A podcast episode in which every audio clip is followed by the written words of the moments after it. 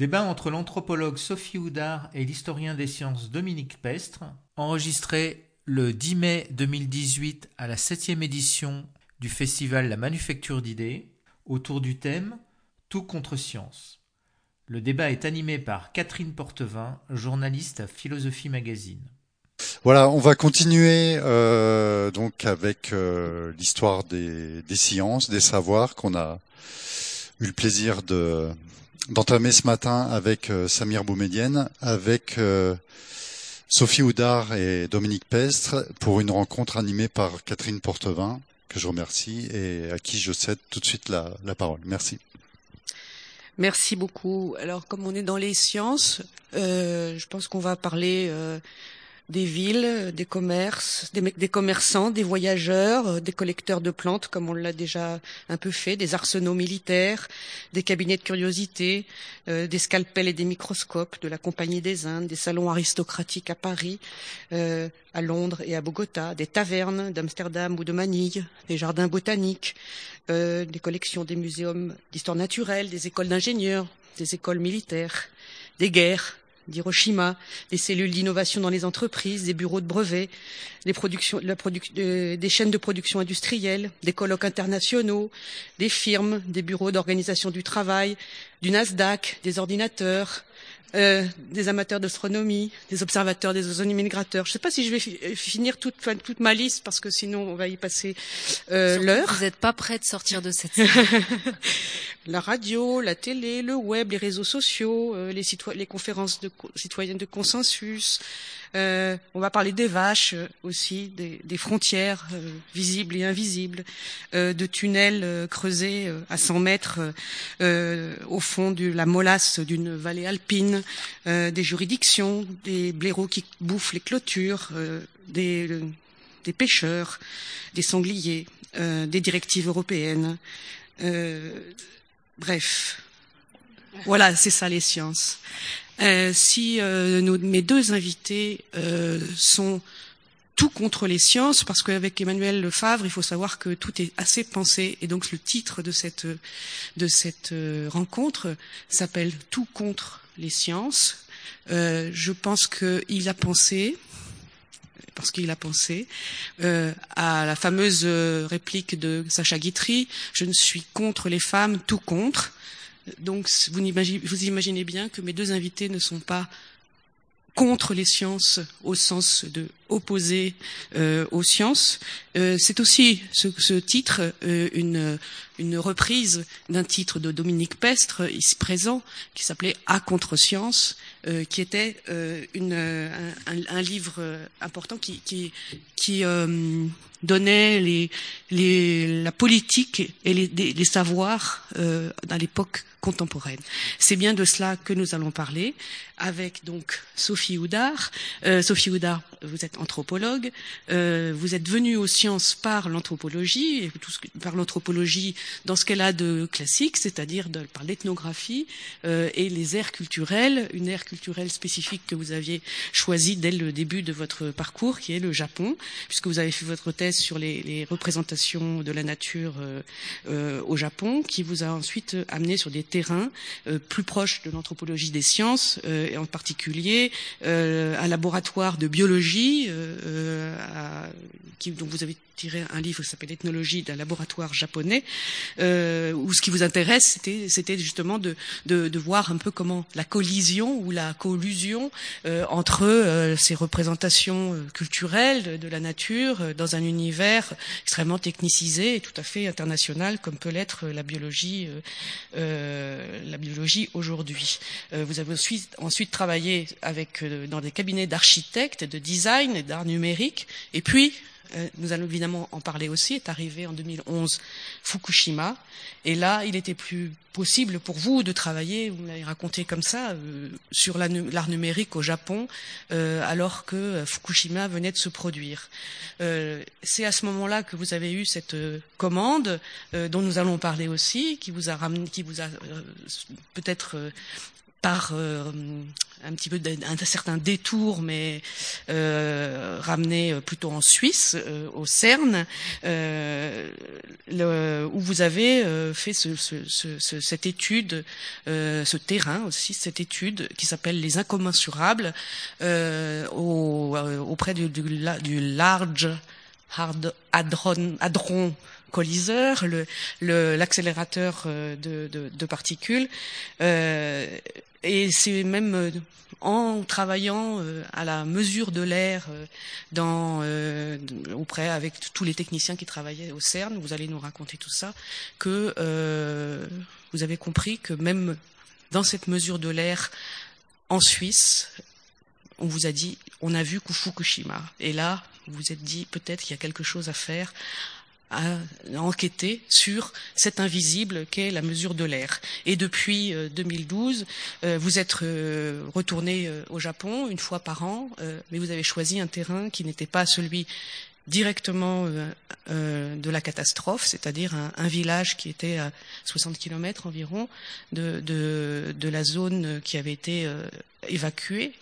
Et vous, vous observez euh, euh, année après année euh, comment les habitants se réapproprient cet espace et apprennent à vivre avec cet air peut-être peut-être nocif, peut-être pas, comment ils mesurent leur propre survie.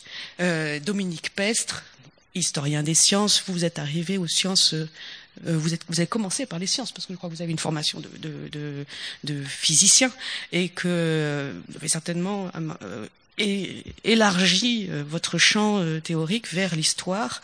vous avez produit en particulier, et c'est ce qui inspire beaucoup notre, notre débat aujourd'hui, cette monumentale histoire des sciences et des savoirs. Je n'ai apporté que le troisième tome, mais les les, les, les, deux autres, enfin les trois sont à la belle librairie sous le, sous le chapiteau dehors. Histoire des sciences et des savoirs, donc euh, qui est sorti en 2015, euh, avec toujours euh, ce qui caractérise votre approche, euh, c'est les valeurs, euh, la valeur expérimentale, la valeur de la de la pratique, de l'intrication intime entre euh, les pratiques et et, les, et, la connaissance. Et puis vous avez effectivement publié aussi à viens, dont j'ai parlé, et euh, aussi le gouvernement des technosciences. Enfin, vous avez travaillé également sur le sur le CERN que vous connaissez bien. Alors peut-être euh, si j'ai fait cet inventaire euh, à l'après-vert euh, à partir de, vos livres, c'est parce que d'abord c'est cette démarche-là qui vous réunit dans cette manière d'étudier comment la science travaille, mais aussi comment la science nous travaille, parce que si nous allons parler des sciences, ce n'est pas comme d'une activité à part, d'une connaissance inaccessible aux profanes qui se contenteraient de bénéficier de ces découvertes ou de les subir ce n'est pas davantage pour faire une histoire des sciences sur le mode des progrès de l'histoire, mais euh, plutôt pour euh, essayer de comprendre ce que vous, Dominique Pestre, vous appelez les régimes euh, de savoir. Les régimes, euh, qui dit régime, dit aussi d'ailleurs mode de gouvernement. Et comment ces régimes varient, comment ils transforment nos visions du monde, nos représentations de ce qu'est la science. et évidemment de comprendre ce qui nous arrive aujourd'hui, quelle est la spécificité du régime euh, dans lequel euh, euh, nous vivons, quelle nouvelle forme de vie les sciences et techniques sont en train de produire, et comment nous, nous y participons, nous les co-construisons, comme, comme on dit aujourd'hui. Peut-être qu'aujourd'hui, si la, si la science était une institution de la modernité, il il semblerait que ça nous allons en discuter, que nous soyons plus euh, capables, euh, que nous la croyons plus, disons, capable de guider le progrès, et même euh, que nous ayons des raisons de nous en méfier euh, quand les biotechnologies produisent des, des, formes de biopolitique ou de contrôle des individus, quand les menaces pèsent sur le système Terre. Nous allons avoir donc cette conversation au moment où nous sommes rentrés dans un temps d'incertitude, la société du risque dont parlait Ulrich Beck, qui peut être aussi une, une ère euh, du soupçon. Alors que faire avec cela? C'est ce que nous allons euh, euh, essayer de discuter. Alors pour commencer, Dominique Pestre, des sciences, des pratiques, des gouvernements. Euh, comment euh, comment vous pourriez caractériser la manière dont euh, dont les sciences et les et les et les pratiques sociales et politiques euh, sont euh, sont indissociablement mêlées? Merci. Euh, disons, je pense qu'il faut le faire à partir, euh, exactement comme euh, Samir l'a fait tout à l'heure. Ce qui est le plus intéressant, c'est d'aller regarder très en profondeur euh, quelque chose qui peut apparaître comme une petite chose. Et puis à partir de là, on déploie toutes les connexions qui existent. Parce que si on commence avec l'idée qu'on saurait ce que c'est la science. La science, ce serait, puis après vous donnez la définition que vous voulez. Vous dites c'est euh, c'est la forme supérieure du savoir, c'est euh, la manière d'arriver à la vérité, c'est euh, l'enchaînement des causes et des effets. Voilà. Bon, si vous commencez avec une définition comme ça, vous allez rester dedans. Vous êtes dans un dans un chemin et vous ne le quittez pas. Et je crois que euh, ce, ce, qui moi me semble le plus riche tout le temps, c'est à partir de, on pourrait presque dire, prenez un objet, prenez un cas, ça peut être la quinine ce matin, mais bon, euh, et à partir de là, déployez-le totalement et vous allez voir comment les mondes se fabriquent. En gros, je crois que l'exemple de, de, de, ce matin était euh, absolument parfait. Donc moi, ce que je dirais, je vais tout de suite en donner un ou deux exemples si vous voulez, mais il faut tenir. Il faut tenir, quand on parle des sciences, c'est d'abord ne pas la couper des autres formes de savoir. Les savoirs, c'est quelque chose d'extrêmement répandu. Les sciences, ce n'est jamais qu'une petite catégorie des savoirs. Et donc, il faut a priori ne pas faire de coupure. D'abord, il n'y a pas les sciences et les savoirs, parce que quel est le rapport exactement entre l'histoire naturelle et la physique théorique? Il y a autant d'écart entre ces deux-là qu'entre, il y a beaucoup plus d'écart entre ces deux-là qu'entre eux, d'une part, et puis euh, l'industrie électronique et avec le jardinage. Vous avez là des savoirs. Il n'y a pas de coupure aussi nette que ça. Alors, ce qui est important, ça c'est le premier point. Le deuxième point, il faut toujours tenir tout ce qui se dit. Les savoirs prennent toujours une forme, même dans les savoirs les plus populaires. Vous énoncez des choses, vous parlez, d'accord Vous mettez des mots. Il faut les tenir en même temps avec les pratiques. Parce qu'en même temps, la science, c'est un ensemble de gestes, c'est un ensemble de savoir-faire. Si on ne sait pas faire, on ne fait pas de science, on ne produit pas de savoir. Donc il faut tenir les dire et les faire. Et en plus, il faut tenir ce qui relève de l'ordre, je dirais, on employer un grand mot, cognitif, vous essayez de savoir de quoi il s'agit, il faut le tenir en même temps avec toutes les formes sociales dans lesquelles c'est pris, les formes économiques dans lesquelles ça se déploie. Euh, voilà, c'est euh, comme ça qu'il faut, c'est comme ça qu'il faut commencer, si je puis dire. Et mon conseil, ce serait toujours euh, penser à partir des lieux et des espaces. Et dans ce sens, je rejoins, euh, je, rejoins ce qui a été dit tout à l'heure, c'est-à-dire que ce qu'a fait Samir ce matin, penser à partir d'un espace, penser à partir d'un lieu, penser à partir d'un objet. Alors, je sais pas, pour aller, pour commencer, euh, de rebondir sur ce que sur ce que nous avons eu ce matin. Bon, le travail des plantes, on pourrait dire, ce que nous a proposé Samir, c'est le travail des plantes, entendu dans tous les sens. C'est le travail de la plante, le travail qu'on fait sur les plantes, c'est la... Bon, voilà.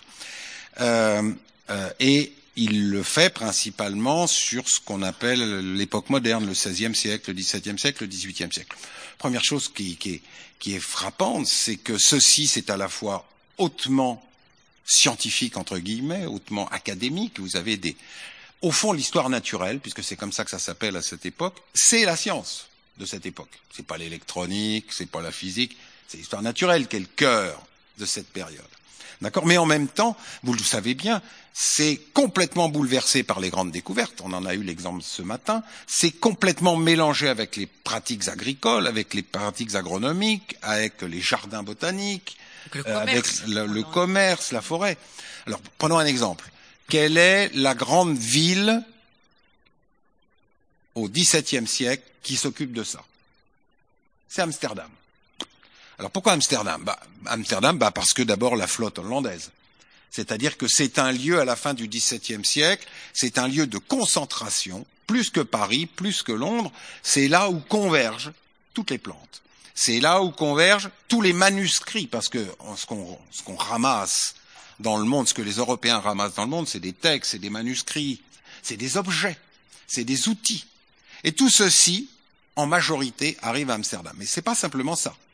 C'est que Amsterdam, ils se sont fait le cœur de ce commerce.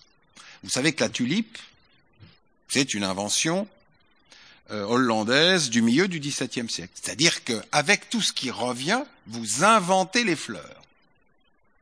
D'accord? Vous achetez des fleurs, vous cultivez des fleurs, vous avez une esthétique des fleurs, vous avez un plaisir des fleurs. Ça, ça se construit. Euh, on n'est pas né naturellement de cette façon.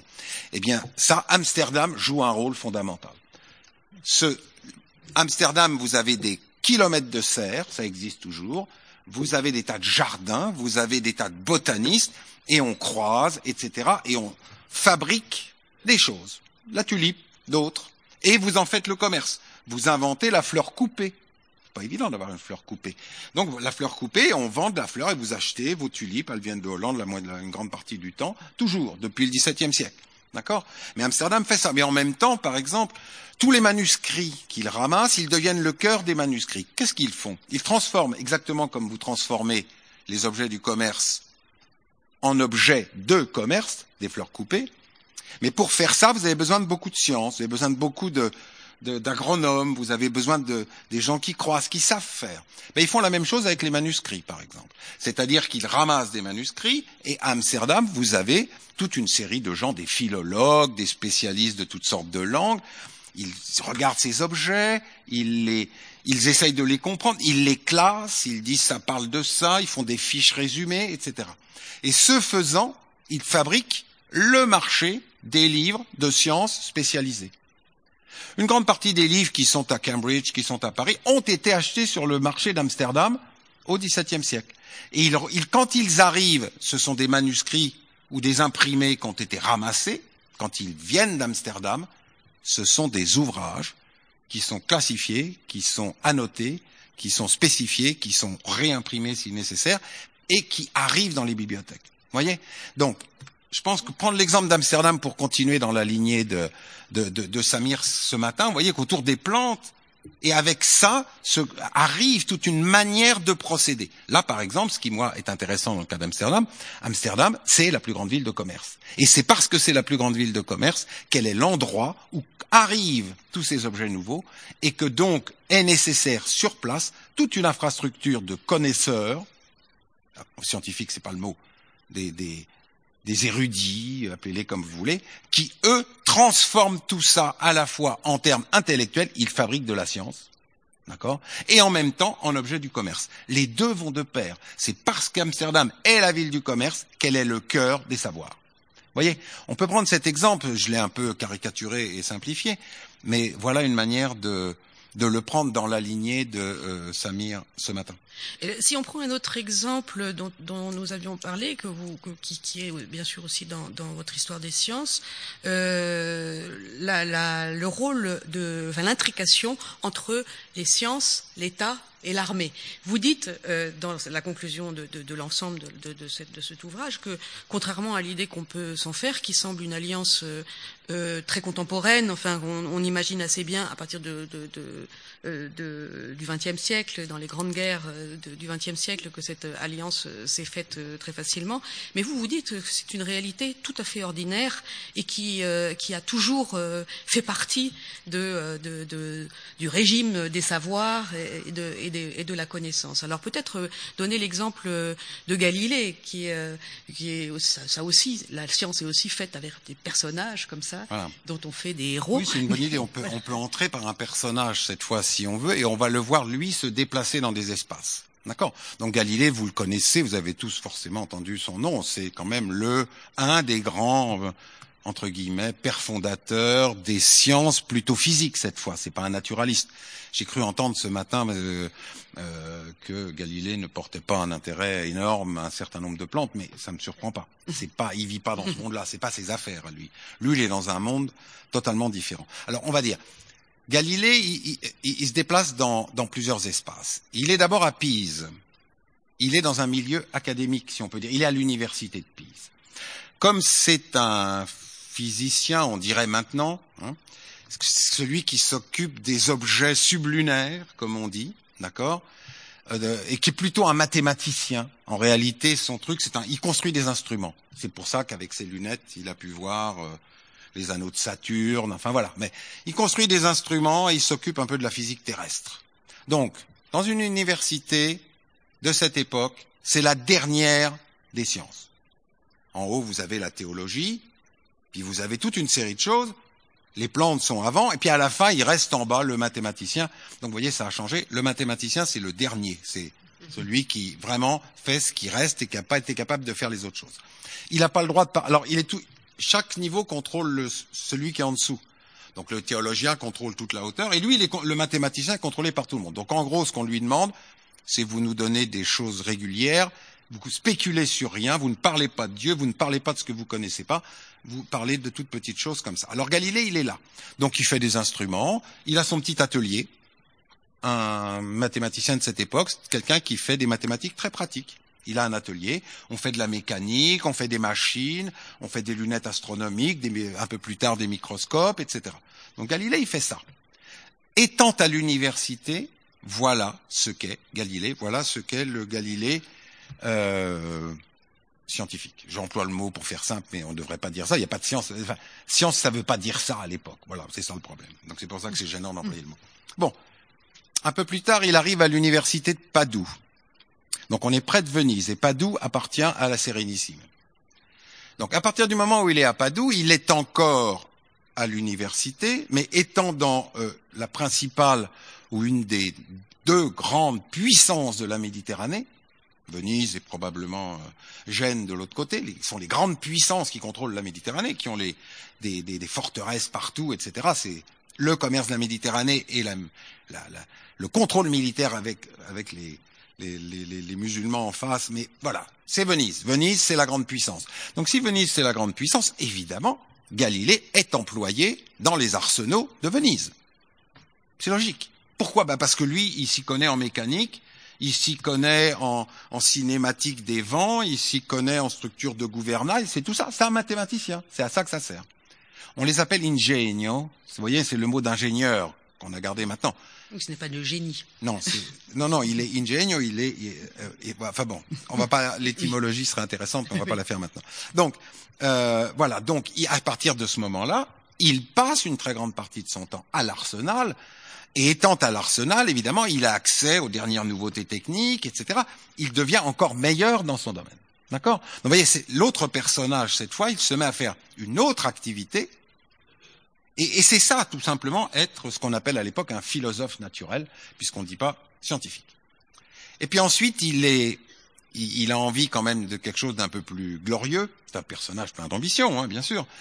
Et il dédie un de ses livres à la famille des Médicis. Alors cette fois, vous entrez dans la famille la plus importante d'Italie, à Florence. Et il est, il dédicace son livre euh, au grand-duc de Toscane. Le grand-duc de Toscane, très touché, il est connu, et il le fait venir à la cour. À partir du moment où il arrive à la cour, il n'est plus, il n'est plus professeur à l'université de Pise, il n'est plus ingegno à l'Arsenal, maintenant il est courtisan parce qu'on emploie les mots tels qu'ils sont. Il est à la cour, c'est un courtisan. Il est pensionné, si vous voulez. Il reçoit de l'argent pour être à la cour. À ce moment-là, son travail change complètement. Parce que euh, ce qu'il est en mesure de faire cette fois, ce, qui est au cœur de l'activité de la cour, c'est le prince et l'organisation des grands débats, des grands débats, pas publics, pas des gens ordinaires comme vous, d'autres hein, qui sont là. Et le, le, le principe du, de la conversation autour du roi ou autour du grand-duc, c'est qu'à la fin, évidemment, le grand-duc a raison et c'est lui qui parle le dernier. Nous sommes bien d'accord. Ça n'a pas forcément complètement disparu dans tous les cercles d'autorité que vous connaissez. Euh, bon. Alors donc, euh, la fonction de Galilée, le jour où il y a un débat sur un problème euh, des étoiles, c'est Galilée qui introduit le débat. C'est Galilée qui va le mener. Mais ce faisant, il est autorisé parce que là, nous sommes dans, entre gens de bien, l'évêque est là, tout le monde est là. On peut commencer à parler de choses plus nobles, par exemple. Est-ce est qu'on peut faire l'hypothèse que euh, la Terre tournerait autour du Soleil, par exemple, puisque la Bible dit que, mais c'est peut-être une métaphore. Et on commence à entrer dans des débats si vous voulez. Et là, Galilée devient un vrai philosophe au sens, plus seulement philosophe naturel, devient philosophe. Il est le philosophe de la cour, un des philosophes de la cour. Il y a un naturaliste aussi euh, qui lui intervient les lendemains des chasses, euh, qui va expliquer les gibiers, les herbes, etc., euh, dans la conversation aristocratique. Et c'est ça qui conduit ce cher Galilée à avoir quelques ennuis au bout d'un certain temps. C'est-à-dire, pas tant qu'il dise ça, parce qu'au moment où il dit tout ça au début, la cour de Rome est très libérale, et c'est pas un problème. On discute à la cour de Rome de tout ça. On discute de l'hypothèse de Copernic que c'est la Terre qui. C'est pas un problème. Mais pour des raisons géopolitiques compliquées dans la péninsule italienne, notamment la présence des Espagnols à Naples, qui eux sont profondément orthodoxes sur les textes, la papauté, pour des raisons, ça aussi c'est une métaphore que vous pouvez retenir, on, a tous des exemples extrêmement nombreux dans la vie politique, euh, à un moment donné, Rome a besoin de donner quelque chose, un gage aux Napolitains pour que, calmer les choses. Comment on fait? Ben, Il y a une chose très simple, vous sacrifiez un courtisan. C'est-à-dire vous le c'est lui, vous lui faites porter le blâme. Et c'est Galilée qui est plus ou moins désigné comme étant celui qui va porter le blâme de la modernité de la Rome libérale qui se mettait à parler de Copernic. Euh, et donc, bah, c'est Galilée qui est accusé. Le procès a lieu. C'est un procès, euh, disons, on va pas exécuter Galilée. Je veux dire, même le pape ne le veut pas. Enfin, je veux dire, c'est un courtisan qu'il a beaucoup apprécié, etc. Donc, si vous voulez, il va être mis en résidence. On va le redonner au grand-duc qui va alors qui va le mettre dans une villa, etc. Mais vous voyez, on voit bien, si vous prenez la chose comme ça, on peut comprendre à la fois les différents types de pratiques scientifiques ou techniques qu'a eu Galilée, on voit le type de discours qu'il a pu tenir, et à chaque fois, cela a dépendu des espaces dans lesquels il était. Alors justement, euh, euh, là, on va passer euh, complètement, on va quitter, euh, on, va, on, va, changer quand même d'époque. L'époque, euh, on parlait des lieux qui changent, de, de savoir si on, on travaille dans à l'Arsenal ou, euh, ou pour le Grand-Duc, c'est pas la même chose. là, on va changer d'époque en arrivant, même au contraire, dans, dans, le lieu qui est à la pointe de la pointe de la de la de la physique moderne avec Sophie Houdard. cette alliance science-État-armée, d'une certaine manière, vous l'avez retrouvée au CERN. Euh, qui est voisin du, du CEA, du, du, du, centre euh, je ne sais pas comment on le traduit CEA déjà, euh, centre d'énergie atomique. Commissariat de l'énergie. Commissariat de l'énergie atomique. Euh, alors, j'ai été frappé dans votre livre, vous, vous avez retrouvé les archives de, de, de, de l'inauguration du, du, du, du, terrain dans lequel euh, le, le futur euh, CERN, euh, le, enfin, le futur accélérateur de particules devait, devait s'installer euh, sans, sans mettre sous terre. Et vous avez retrouvé le, le, le discours de Albert Picot en 1955 euh, qui déclare le CERN sera un grand citoyen de la, de la science moderne. Alors comment comprenez-vous cette, euh, cette euh, expression? Euh, alors, je, je, crois que je vais, euh, je vais pas répondre à cette question oui, allez-y, c'est pas grave. surtout parce que je vais pas m'aventurer sur le terrain de l'histoire du CERN, oui. euh, sur laquelle Dominique Pestre a énormément écrit. Et, vous êtes le spécialiste ici, quand même. Euh, donc vous compléterez, vous compléterez. Oui, c'est ça. Nous avons vu des choses très différentes. Pas donc, fait de, de travail d'archives et, et, et, euh, et j'ai eu une, une euh, comment, j'ai adopté une per perspective tout à fait euh, euh, utilitariste de certaines données historiques sur lesquelles j'ai pu tomber. Et donc j'ai pas j'ai pas fait de travail. ce qui vous a intéressé là, c'était la photo qui était parue Alors, dans, le, journal et où il y avait plutôt dire, une vache. Deux mots, effectivement, pour situer aussi le, le travail que j'ai, le petit travail d'enquête, c'est un tout petit travail d'enquête en fait, qui est une commande au départ euh, qu'on me fait pour aller faire du terrain. C'est ce que je fais moi en tant qu'anthropologue, je fais du terrain, c'est-à-dire je me, je, je, je, passe un petit peu de temps, je, je, je regarde. Euh, comment les gens font lieu, euh, euh, quels sont les dynamique. Euh, je, je, regarde, je suis là et je discute avec les gens. Euh, et, et le, le, la commande qui m'avait été adressée était donc de, de, regarder ce qui se passait du côté du LHC, donc c'est le Large Hadron Collider, comme vous l'avez dit tout à l'heure, qui est le, ce grand collisionneur de hadrons, qui est euh, le, le, plus grand dispositif expérimental euh, jamais construit. Voilà. C'est euh, un c'est une, machine, un accélérateur de particules, installé 100 mètres sous terre, donc totalement invisible dans ce territoire, qu'on ne voit pas, autrement que par des signes euh, tout à fait euh, discrets euh, finalement, euh, et qui fait, euh, qui fait, je me, je me rappelle même plus les chiffres. 28 kilomètres. 27, 28 km de 28, conférence, 27 de kilomètres circonférence. circonférence, voilà. Donc ça dessine un territoire. Ça dessine un territoire, mais ce territoire a la particularité euh, d'être euh, de, de cette machine dessine ce territoire, mais de manière invisible. Euh, quand cette euh, enquête, cette commande m'est adressée, je, moi j'ai jamais entendu, je suis tout à fait honnête, j'ai jamais entendu parler du Large Hadron Collider. Euh, et et, et c'est un objet que je, dont, dont je me saisis comme d'un objet tout à fait exotique. Euh, tout à fait exotique et en même temps qui cadre pour moi, qui vient, on m'en fait la proposition à un moment donné où euh, je, je suis avec euh, avec plusieurs collègues à avoir développé un petit projet sur euh, euh, sur la question des échelles.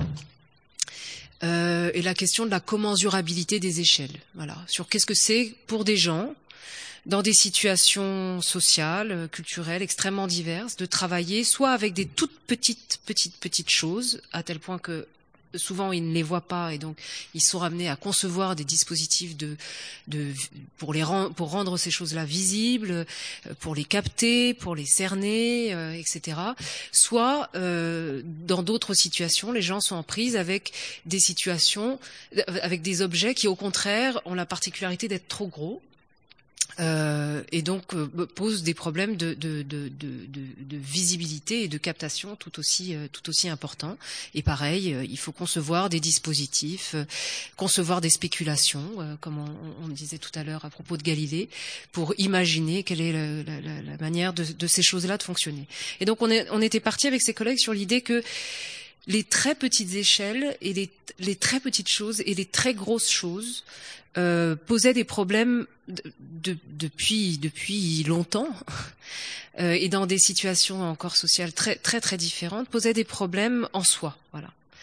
Euh, et donc on s'intéressait à ce type de relation. Qu'est-ce qui se passe quand, quand des gens sont rencontrent des choses trop petites ou trop grosses pour être saisies euh, à ce moment-là, moi, je m'intéressais euh, à des questions de pixels et j'étais avec des collègues qui s'intéressaient à des questions de microbes ou de, de, de tout petits insectes. Enfin, on- ça, ça allait de, avec des, on travaillait sur des catégories d'objets très très différentes. Et euh, quand j'entends parler du CERN, la première chose que je lis sur cette extraordinaire machine, dans des articles de presse, dans beaucoup d'ouvrages sont parus sur le CERN, etc. Euh, et toute cette, toute la littérature, une grande partie de la littérature met précisément en scène ce problème d'incommensurabilité, mais sans le, sans en faire un problème, justement en disant voilà, il se passe quelque part au large de Genève, euh, entre Genève et la, la, la, la chaîne du Jura, il se passe quelque, part, quelque chose d'extraordinaire. Des chercheurs, à cet endroit-là, collisionnent euh, des particules. Donc, on est à l'échelle microscopique. Et la collision des particules ouvre sur les mystères du cosmos. Voilà. Cette, cette expression de mystère du cosmos revient. Et on descend dans les entrailles On, descend dans les entrailles de la Terre et on va, euh, en collisionnant les particules, on va découvrir les mystères du cosmos, on va dévoiler les mystères de la nature, etc.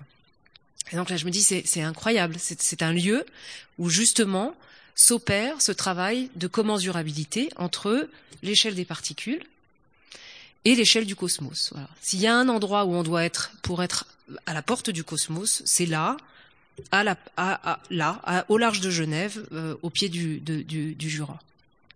Et donc je, je me rends sur ce terrain-là. Alors je dois dire vraiment en toute humilité parce que il se trouve aussi que le CERN et la physique des particules a constitué, si vous voulez, c'est l'é- une des une des écoles de formation de euh, l'histoire des sciences, de la sociologie des sciences. Enfin, énormément de gens euh, ont passé euh, des tas et des tas d'années sur euh, sur ces objets extrêmement compliqués, à la fois du point de vue euh, expérimental, du point de vue de la théorie, etc. Et moi, euh, j'arrive dans cette situation, en bonne anthropologue que je suis, euh, pour euh, y passer un, un temps et sans rien y connaître. Voilà. Donc en, tout- en toute humilité, j'aborde ce terrain-là comme ça. Euh, et en me disant, bah, en fait, je, je vais faire euh, la, la seule chose que je suis un, peu- en mesure de faire, c'est-à-dire, je me situe à l'échelle du territoire, à l'échelle humaine, et je décris ce que je vois. Voilà. Je, je décris précisément ce dont vous parliez tout à l'heure. euh, De quoi est-ce qu'on a besoin pour connecter, euh, pour être capable de produire un discours dans lequel on va connecter de manière linéaire les particules et le cosmos. Voilà. Et puis ce qu'il y a sur la Terre et ce qu'il y a en dessous. Ce qu'il y a sur la Terre, oui, mais c'est surtout là, au niveau de moi, là où je peux déambuler physiquement, c'est-à-dire avec ma présence physique, mon corps, euh, ma voiture, enfin bon, voilà. Euh, là, qu'est-ce que je vois euh, et, et comment je peux décrire les choses? Et quelles sont les petites étapes nécessaires à, euh, au passage de, euh, des, des petites particules qu'on voit pas euh, au mystère des- du cosmos. Alors je dois dire que là, je, suis aidée dans cette et c'est la question avec laquelle j'arrive sur ce terrain-là, et je suis aidée euh, par une par une espèce de résistance naturelle au au, euh, au, au grand récit, c'est-à-dire euh, euh, cette, cette histoire des mystères du cosmos, euh, de, de la porte d'entrée sur euh, sur les secrets de la nature. Euh, même les histoires de Big Bang, tout ça, c'est des choses qui m'ont jamais attrapé. Je ne sais pas comment dire. Il y y a- il y a des gens qui, qui, qui voient Star Wars et qui sont qui sont ébahis. Moi, les, les étoiles, tout ça, le cosmos, ça m'a jamais. J'ai j'ai plutôt les pieds sur terre, donc ça m'a jamais vraiment attiré. Ça vous plaît. Et j'en ai fait une épreuve, c'est-à-dire comment est-ce que, en rencontrant les gens qui s'occupent de la machine, c'est-à-dire moins les physiciens théoriques que euh, tous les gens, parce que c'est une énorme machine quand même en fait, et que et, du coup il y a des milliers et des milliers de scientifiques qui travaillent en attendant que chaque jour la machine produise, sorte des résultats. Mais ils peuvent être aux États-Unis, ils peuvent être dans un laboratoire en, en, en, en Allemagne, ils peuvent être en France, dans des, au CEA, etc., etc., etc. Mais, euh, mais par ailleurs, pour faire tenir la machine dans le sol à cet endroit-là, euh, la stabiliser pour produire de beaux rayons de particules, etc. Il faut des, quel- quelques centaines de personnes quand même qui sont là et qui vont faire l'intendance de la machine. Et c'est plutôt sur ces gens-là euh, que, que, que c'est ces gens-là que j'ai essayé de, de, de rencontrer. Donc la question est historique, elle vient et le travail sur les archives, il vient euh, parce que je, comme j'ai tout à apprendre, si vous voulez, je, suis curieuse du contexte dans lequel euh, le CERN, euh, évidemment, euh, c'est euh, a trouvé ce lieu-là pour se dire, c'est-à-dire d'où vient que finalement cette banlieue de Genève, cette large banlieue, large banlieue de Genève est la porte du cosmos aujourd'hui quand même. C'est pas rien. Et, euh, qu'est-ce qui se joue dans ce territoire? Et là, effectivement, euh, on, arrive à des euh, de manière très très très très simple à, une histoire qui va contraster, qui est aussi une histoire militaire, et une histoire dans laquelle le, le CERN mais là, je pense Dominique en parlerait bien mieux que moi. Mais de ce que j'ai compris moi, c'est que l'histoire du CERN se, fait en, contraste avec euh, ce commissariat aux énergies atomiques, entre autres, dans un contexte dans le CERN, il, est créé en, en 1954 et euh, va se déployer dans un, dans un contexte où les atomes et l'énergie atomique est, est, viscéralement liée, évidemment, à la question euh, militaire. Et le CERN va se créer euh, en, en, insistant plutôt, en faisant valoir euh, qu'il œuvre pour la paix. Voilà. Qu'il œuvre pour la paix et que donc il, il toute sa politique euh, publique aussi, moi c'est ça qui m'a beaucoup frappé, c'est-à-dire dès 1954, et c'est une politique publique qui est encore visible quand j'y vais euh, dans les années euh, 2000, 2010, 2011, 2012. Euh, cette politique publique, elle va, euh, elle va, euh, elle va mettre en avant le fait que ce sont des espaces ouverts, que euh, on peut y circuler librement, qu'on peut regarder tout ce qu'on veut, que euh, rien n'est caché. Rien n'est caché. Euh, on, a, on, on, rencontrait, je dis on parce que je travaillais avec un, avec un, avec un photographe qui se trimballait avec des, des, objectifs comme ça un petit peu partout dans, dans le dans le CERN et on nous disait mais je vous en prie, tout ce qui est à nous est à vous, euh, etc. Ce qui n'est pas tellement l'image qu'on peut avoir d'un grand laboratoire de physique des particules. Le CEA, par contre, euh, évidemment, il faut déposer sa pièce d'identité, puis quelqu'un vient vous chercher. Enfin, on se balade pas au CEA euh, librement, euh, mais au CERN, au contraire, toute la politique publique, et ce depuis 1954, est entièrement basée sur le fait qu'il y a a rien de secret là-bas. Voilà. Alors on va on va on va détailler euh, après le, la manière aussi dont, dont le CERN euh, euh, s'inscrit dans son lieu, s'inscrit mm. dans, dans, le, dans, le, paysage, comment il travaille avec les habitants, euh, avec euh, le voisinage, oui, oui, oui. ce qui est une part très importante de, de sa communication. pour sur le juste pour, je, je, reviens un tout petit peu en arrière euh, sur la question de, aussi de, de, votre travail sur la, sur le, le, la biologie euh, japonaise. Euh, évidemment, ça c'est un autre axe de, de, notre, de notre. Euh, là, à ce moment-là, vous ne cherchiez pas exactement la même chose, mais plutôt comment s'articule euh, dans un laboratoire de biologie la, la la, part ultra euh, technique, euh, internationale, euh, évidente de, de, la recherche, avec, avec peut-être une culture, euh, culture mm. plus ou moins incorporée euh, mm.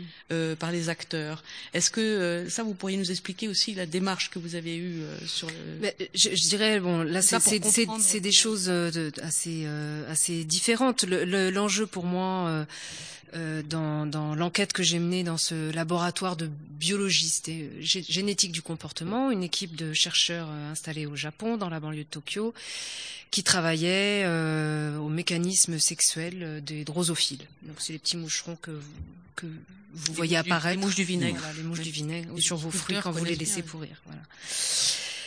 Euh, c'était dans un contexte, j'ai réalisé cette enquête, ça commence à dater maintenant, parce que c'est milieu des années 90, euh, à une époque où euh, la sociologie des sciences euh, avait mis euh, avait mis beaucoup en avant la, la, la notion de, de, de, culture des communautés scientifiques. Voilà. C'est-à-dire l'idée que communauté scientifique par communauté scientifique, on peut trouver des traits distinctifs qui font, finissent par faire communauté et qui fait qu'un physicien des particules reconnaît quelqu'un qui est de la physique des particules à un type de de, de, comportement, si vous voulez, de, une éthique, euh, une manière de, réfléchir, de vivre, des, des valeurs partagées, etc.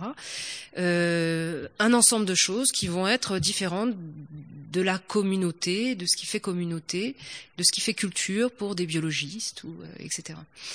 Et là, l'enjeu pour moi était, euh, venant de l'anthropologie culturelle, de savoir que, comment je pouvais euh, connecter, si vous voulez, faire se rencontrer, ou où se rencontrait plutôt, euh, cette, euh, cette notion-là de culture, euh, au sens de communauté scientifique, et euh, la notion de culture au sens plus anthropologique du terme, c'est-à-dire qu'est-ce qui se passe quand on va voir dans un laboratoire mais qui, qui a, de biologie, donc qui partage la culture des biologistes, mais qui est installé au Japon, le Japon étant euh, connu pour euh, avoir développé euh, une, une, culture, des représentations de la nature, des, liens avec, son, avec l'environnement naturel spécifique.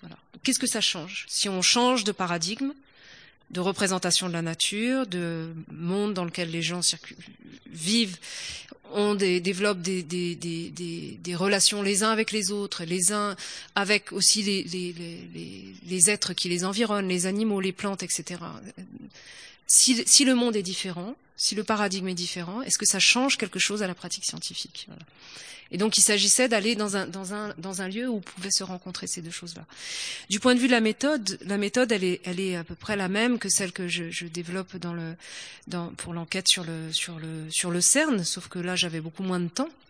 Et donc j'ai spécifié une question mais elle, elle, elle relève de, de, ce que vous avez décrit tout à l'heure, c'est-à-dire on se place dans un territoire, dans un lieu, et on essaye de comprendre l'ensemble des dynamiques euh, qui, euh, qui, euh, qui meuvent ce lieu. Quoi. Voilà. Alors, euh, peut-être vous avez quelque chose à rajouter sur le CERN. Comment est-ce qu'il oh, partie de notre non non peut-être simplement de notre présentation de, de, de, de deux ou trois tout, des tout petits points pour que tout. Je raconte une anecdote dans les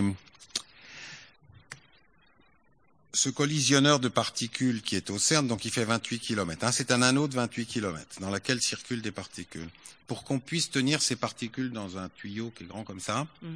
il faut. Alors bon, il y a toute une série de choses. Hein, je vous passe tous les détails, mais il y a au moins une chose qui est très importante, c'est que ça doit être parfaitement plan. Vous êtes à des échelles inférieures au micron, c'est-à-dire que sur 28 km, vous avez un plan. Je ne sais pas si vous voyez. Quand vous montez ça en génie civil, c'est Bon, il faut monter ça comme mm, ça. Mm. Et je me souviens que donc c'est pour vous donner une idée de, la complexité euh, mm. mécanique quasiment de l'installation d'un accélérateur de ce type. Euh, il y a une étude qui a été faite au moment où on était en train de, le préparer sous un autre nom. Euh, c'était à la fin des années 70, début des années 80, fin des années 70. Eh bien, on se demandait si l'impact des grandes marées, eh l'impact des grandes marées de l'Atlantique, les, deux, ou trois fois par an, il y a d'énormes marées. Est-ce que l'impact des marées sur le sol, sur la côte, n'allait pas par réverbération faire bouger le plan? Vous voyez, donc il y a des problèmes techniques. Non, alors finalement, ils avaient dit que c'était pas la peine de s'en soucier, que le, le, phénomène serait inférieur à la. Mais on, s'est posé ce genre de questions. Donc vous voyez que d'un point de vue technique, ce sont des choses. Et c'était, c'était euh, au moment où je faisais mon terrain, il y avait un étudiant euh, qui était en train de faire une thèse sur l'impact des marées. Euh, oui, absolument. Sur, le, sur, le, LHC. Absolument. Vous voyez, après le Massif central, mm. après être passé chez vous, après etc. Mm. Ça arrive là-bas et ça fait encore bouger le sol. Mais c'est effectivement ce type de choses là qui, qui m'ont moi complètement subjugué. C'est-à-dire que mon intérêt pour le cosmos naît de toutes ces petites connexions dont il va falloir prendre soin. Il va falloir s'inquiéter des marées. Il va falloir s'inquiéter du fait que la, Terre bouge, enfin que et que du coup la machine elle peut monter ou descendre. Il y a des gens qui disaient elle respire en fait, elle, monte ou elle descend même pas d'un millimètre peut-être par an, mais ça suffit pour euh, ça, suffit pour avoir un impact sur la physique qui est produite. Et puis d'autres choses peuvent intervenir aussi. Ils peuvent avoir un impact. Le fait que, euh, eh ben, c'est quand même un territoire où les gens vivent. Hein, c'est pas, c'est pas un territoire fermé, c'est pas une zone. Et donc euh, les gens vivent et parfois sans même avoir conscience qu'il y a cette machine-là sous leurs euh, pieds. Et donc ils vont se balader en forêt, ils font du VTT. Puis il y a des sangliers qui creusent des trous. Et puis à force de creuser des trous, euh, une bonne pluie, etc. Il y a le réseau. Euh, tout ce territoire est du coup comme un gruyère. Donc il y a, il y a, des, des routes, il y a la neige. Il y a des réseaux, il y a des réseaux électriques, il y a les fibres à haute, tension, etc. Et on n'est jamais à l'abri d'un coup de pioche ou trop de sangliers et de VTT qui passent à un endroit dans la forêt et puis euh, bah, ça fait péter le réseau du LHC et puis il faut euh, il faut trois jours pour remettre la machine en marche, etc. Donc il y a une mondanité de cette de cette machine-là dont on a, je trouve, peu conscience finalement en lisant euh, les articles de presse et puis la et puis la littérature qui qui insiste beaucoup sur le côté extraordinaire de cette machine. Et pour moi, ce qui était extraordinaire, c'était justement qu'il fallait prendre, qu'il existait des gens pour prendre soin de toutes ces toutes petites choses-là, qui sont pas, euh, qui n'ont pas l'air prodigieuses comme ça, mais, il faut quand même s'en préoccuper pour que la machine tourne. Autrement, les physiciens peuvent pas produire de la bonne physique. Oui, oui, vous avez même un, chapitre, enfin, c'est présent dans tout, dans tout votre récit, vous avez même un chapitre qui s'appelle Précision, et, on, et vous détaillez euh, toutes les, la, foultitude de, de, mesures, de types de mesures, avec des outils euh, différents, euh, quelquefois très physiques, comme aller euh, tester l'eau de la rivière, quelquefois beaucoup plus beaucoup plus abstrait, mais c'est vraiment un univers de précision. Mais puisqu'on en est justement à cette à cette euh, manière de d'être euh, dans un lieu. Euh, ce qui caractérise le CERN, vous l'avez vous l'avez évoqué, c'était que dès le début, il y a eu cette euh, communication du CERN sur le rien n'est caché, sur euh, euh sur euh, toutes les. C'est pas parce que le Big Bang a lieu sous vos pieds que que qu'il y a des choses cachées. et alors justement, est-ce que vous pourriez nous, nous parler précisément parce que c'est un acteur de, des sciences et des, des, des, savoirs. Vous en parlez aussi beaucoup, Dominique Pestre, c'est-à-dire la, la question de l'opinion publique et que, que l'opinion publique n'est pas seul, seul réceptacle des, des, des, avancées ou des découvertes de la science, mais qu'elle est partie prenante. Et le, est-ce que vous pourriez nous raconter comment le CERN, dès le début, a travaillé avec justement les, les, agriculteurs, les maires des, les maires des communes concernées Comment est-ce que comment est-ce qu'elle a s'est insérée dans son dans son lieu? Il faut, faut comprendre que ça s'est pas fait dès le début, mais là encore une fois, je, je, je suis très gênée de parler de ça devant Dominique Pestre. J'aurais préféré qu'il soit pas là. N'hésitez pas à me reprendre et à corriger parce que c'est ça. Si vous pouviez en toute discrétion. Non, je dirais juste qu'il faut il faut comprendre que ça c'est pas c'est une histoire qui s'est pas jouée, enfin qui s'est jouée de plein de manières à, à, aux différentes étapes du CERN, qui au départ était un, un, un laboratoire de taille laboratoire, c'est-à-dire le collisionneur, enfin l'accélérateur tenait dans la taille d'un laboratoire, c'était une machine. Et puis, euh, à mesure qu'on a voulu changer de niveau d'énergie, il a fallu agrandir les, structures accélératrices.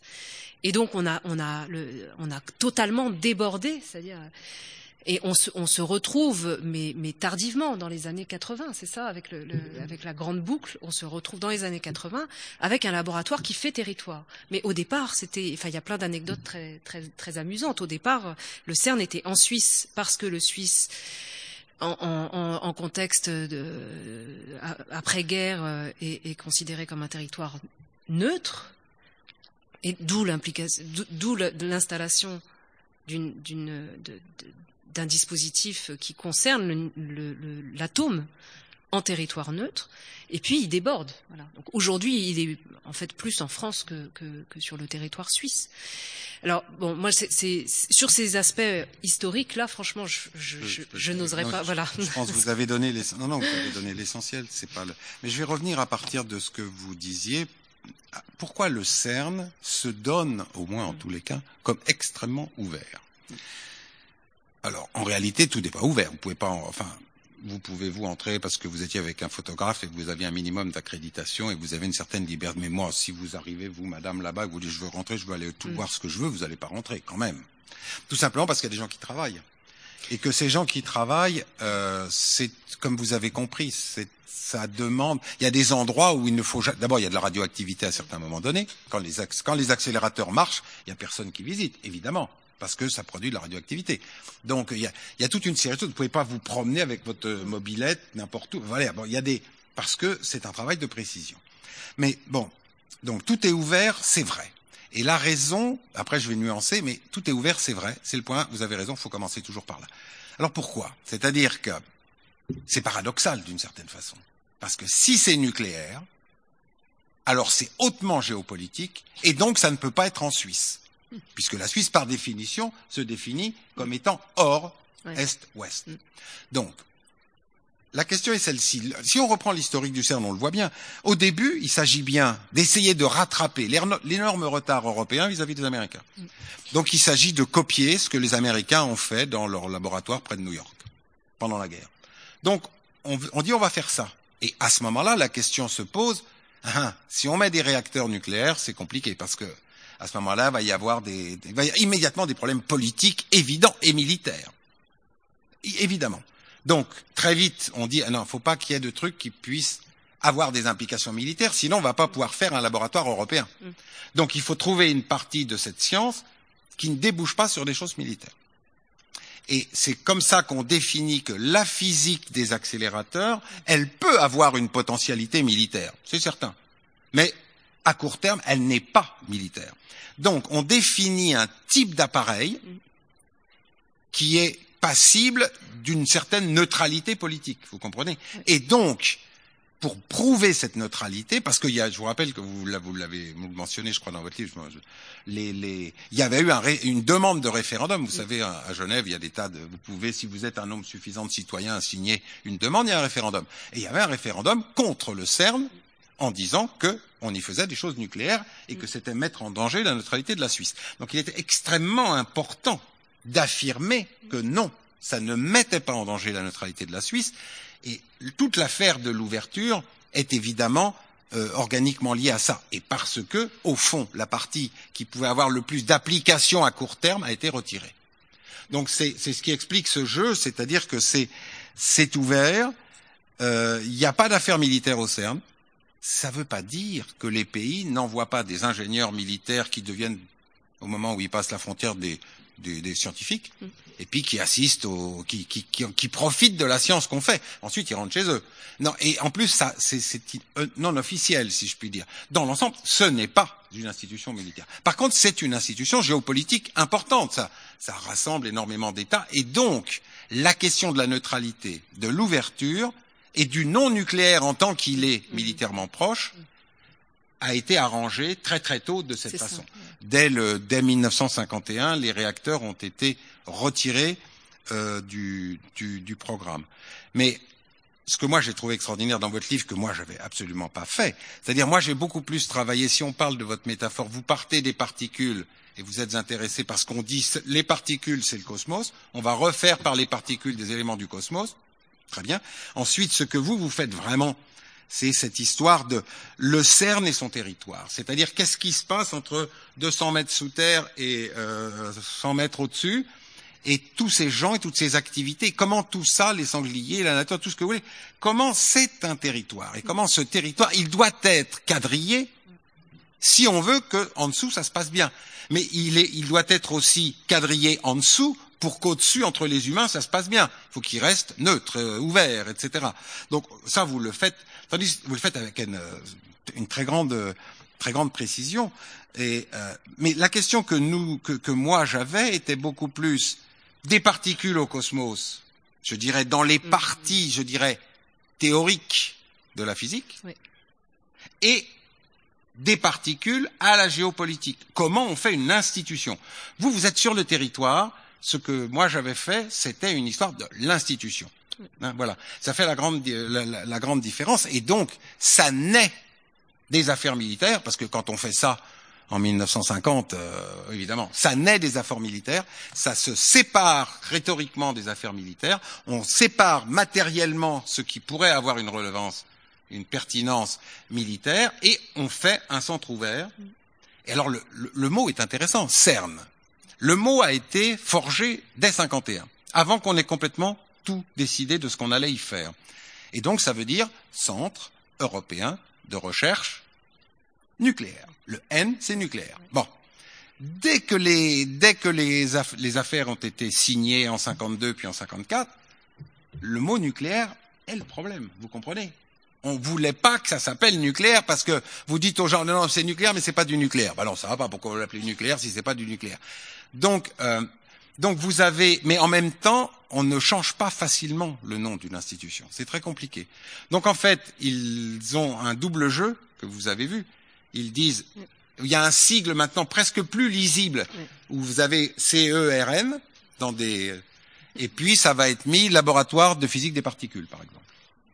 C'est-à-dire vous avez, par ce moyen, par ce jeu sur les, les lettres, vous essayez de rejouer mm. le problème, le, ouais. le, le handicap qu'a le CERN mm. depuis le début. Mm. Mais il est ouvert, ça c'est sûr. Oui, bah, du coup, moi, c'est effectivement ce qui m'a intéressé, c'est c'est la petite série de, de, de déconnexions qu'on est obligé de faire et de maintenir sur, tout au long de cette histoire. C'est-à-dire, euh, ça s'est constitué historiquement dans un contexte très particulier, mais pour le maintenir jusqu'à aujourd'hui, euh, c'est toujours un travail. Quoi. Et, le fait que, pour, pour moi, c'est des choses qui étaient liées au fait que, pareil, des choses qu'on entendait beaucoup, que le, au CERN, il n'y avait pas de politique. Il y a une géopolitique, mais tous les gens nous disaient non, non, ici on cohabite de manière tout à fait pacifique tous ensemble, Israéliens, Palestiniens. On nous citait des cas comme ça de, cohabitation heureuse. Ici, on ne fait pas de politique, on ne fait pas de religion. Voilà. Et donc il y, avait, ça forme un, territoire. Il y a pas de politique, pas de religion. En même temps, ça forme un territoire qui est un peu comme une utopie, mais où les gens dans le coin me racontaient des histoires où euh, bah, quand euh, parce qu'il y a aussi euh, de Genève il y a il y a eu plusieurs vagues de, de, de, de migration et donc il y a des, des communautés euh, migratoires importantes euh, et, euh, et, et quand il y a un problème, la police euh, locale peut venir chercher des scientifiques ou des employés du CERN pour, euh, pour trouver un, un, traducteur, parce qu'on peut trouver un traducteur pour à peu près toutes les langues. Et donc il y a aussi, il y a aussi ces niveaux politiques-là qui s'imbriquent mais, euh, mais on, on, préserve, on crée un territoire, on maintient un territoire qui est une, une espèce de hors du monde, quoi. Enfin, c'est très étonnant d'un point de vue d'un point de vue anthropologique, c'est vraiment passionnant. Alors, en même temps, justement, si on s'attarde sur, le cas du CERN, euh, on va parler aussi d'autres choses, de, Fukushima tout à l'heure. Euh, C'est aussi parce que, justement, précisément à cause de ce terme nucléaire, euh, comment est-ce que chacun vous, vous placez là-dedans sur cette histoire qui date des années 50 euh, jusqu'à euh, jusqu'à aujourd'hui, donc euh, les années 50 après le, le, le grand euh, traumatisme de la guerre et de et de Hiroshima jusqu'à euh, jusqu'à aujourd'hui, la perception de, de la de la qualité de l'air, des sols, de l'eau, des sensibilités dont on dont, dont on les sensibilités de, de l'opinion publique est, est peut-être alertée davantage. Comment le CERN s'adapte à ça et comment le CERN est aussi façonné euh, par, euh, euh, par l'opinion publique, enfin, ou par la, la, sensibilité publique, qui est aussi un, un des acteurs de, de, de, la science. Est-ce que je peux déborder du CERN ou faut... Ah ben non, non, bien sûr, c'est une invitation je... à déborder. Déborder, déborder. Oui, alors, alors là, il y, y, a un autre, un autre champ qui est, qui est intéressant, c'est le comment a évolué depuis la guerre jusqu'à aujourd'hui, sur 70 ans, comment ont évolué les relations entre, disons, les sciences ou les images qu'elles projettent ou les travaux qu'elles entreprennent ou les, les, les technologies qu'elles permettent de développer et, on va dire, de façon vague pour l'instant, l'espace public, les populations, etc. Alors on peut le raconter sur l'histoire du CERN, non, non, mais euh, on peut le raconter de, on, on, peut le raconter de façon beaucoup plus large. Je crois qu'il y a une, il y a, il y a plusieurs choses, mais je vais m'attarder uniquement sur une. C'est celle qui a lieu, qui, qui a trait aux affaires d'environnement. Euh, il y a un changement très très considérable. Les guerres, les guerres sont extrêmement destructrices des environnements, mais à, un point qui dépasse l'entendement. À partir du moment où tout est mobilisé pour produire des quantités astronomiques d'armes, de matériaux, de déplacer des populations, tout ça doit être fait dans l'urgence. Ensuite, quand vous utilisez ces armes, vous détruisez, vous, enfin bon, vous, vous incendiez les forêts, enfin tout est possible. Donc euh, vous avez, disons, la, la, la guerre est porteuse d'énormes destructions environnementales. D'accord? Et en même temps, elle est porteuse de, de transformation profonde des mondes industriels et économiques. La production est la clé. Les États-Unis de 1945 ne ressemblent plus du tout aux États-Unis de 1941. En quatre ans, le pays est totalement transformé. Au fond, l'armée américaine de 1941, c'est une petite armée. Elle n'a pas l'ampleur de l'armée allemande, de l'armée française, de l'armée anglaise. C'est petit. En 1945, ils sont capables, à l'échelle de toute la planète, comme encore aujourd'hui, de transporter des centaines de milliers d'hommes, des euh, 5000 tanks dans des... Voilà, ils sont, il y a une capacité de se projeter dans tout l'espace, et ceci, évidemment, a un coût local, cette fois en termes de pollution. Et ce qui est extrêmement frappant quand vous regardez à peu près toutes les courbes, que ce soit les courbes de production, de, production matérielle, de métaux, d'armement, les, les, chiffres d'affaires des entreprises, et que vous regardez aussi les quantités de CO2 dans l'atmosphère, l'état des rivières, etc., toutes les courbes, elles ont la même forme, une des courbes exponentielles. Et donc les années, surtout que je vous rappelle que la guerre ne s'arrête pas en 1945 la guerre s'arrête en 1945, sauf qu'elle recommence sous la forme de la guerre froide avec les soviétiques. Donc on continue à produire avec la même intensité. Il n'y a pas de ralentissement en termes de, des productions. Et donc il n'y a pas de ralentissement en termes peut-être pas des destructions physiques des environnements comme lorsqu'il y a des bombardements, puisqu'on n'a pas utilisé les bombes atomiques quand même. Dieu nous en préserve. Mais euh, il n'empêche que dans les effets sur l'environnement, dans les là où on produit, les effets sont catastrophiques.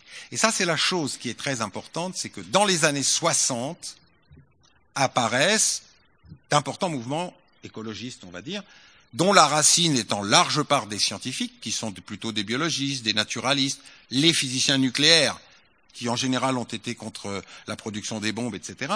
Donc vous avez à ce moment-là un développement d'une d'une conscience des dégâts et surtout une mise en accusation de ce qu'on appelle la science. Entre guillemets, là aussi, on a, la science veut dire tout ce qu'on veut. La science, en l'occurrence, c'est les gens qui font de la physique nucléaire, les gens qui font de la physique des matériaux, c'est aussi euh, les grandes entreprises comme Dupont de Nemours, Monsanto, etc., qui emploient plein de scientifiques, c'est aussi le, le CEA, les, les, toutes les affaires nucléaires, enfin, ça c'est ce que, dans les années 60, le mot science couvre tout ça. C'est le côté, la face noire de ces activités, d'accord? Ce côté obscur de la force, comme disent nos enfants. Hein. Euh, voilà, donc c'est et à partir de ce moment-là, entre la fin des années 60 et le début des années 70, il y a un grand basculement qui opère. Il n'est pas le seul, il est lié à des tas d'autres choses, et là, on peut pas, on va pas raconter tout ça. Mais un des résultats, c'est qu'il y a émerge dans ce, qu'on appelle maintenant société civile, ce qu'on appelle, il y a des mots qu'on emploie pour parler de ça, c'est-à-dire un surgissement en dehors des cadres organisés, hiérarchiques, verticaux qui dominaient encore très fortement dans les années 60. Euh, quand moi j'allais à l'école, on avait encore des blues, des machins. Enfin, je veux dire, euh, voilà, hein, les, gens qui ont mon âge le savent. On passe d'un ordre extrêmement hiérarchique à un ordre dans lequel la contestation remonte en permanence. Et les années, et il y a à partir de ce moment-là, vis-à-vis des sciences, entendues dans cette forme très générale, une inquiétude. D'accord? Alors, elle s'est manifestée avant vis-à-vis -vis du nucléaire. C'est la première, et ça, ça commence dès l'après-guerre. Mais vis-à-vis -vis des autres activités, c'est surtout dans les années 60, pour tout ce qui concerne la chimie, c'est les années 60, les pollutions des sols, les, les bons, etc. Et puis, dans les années 70, ça s'étend encore un peu plus. Il y a là tout un, un faisceau de, de, méfiance qui s'installe, je dirais.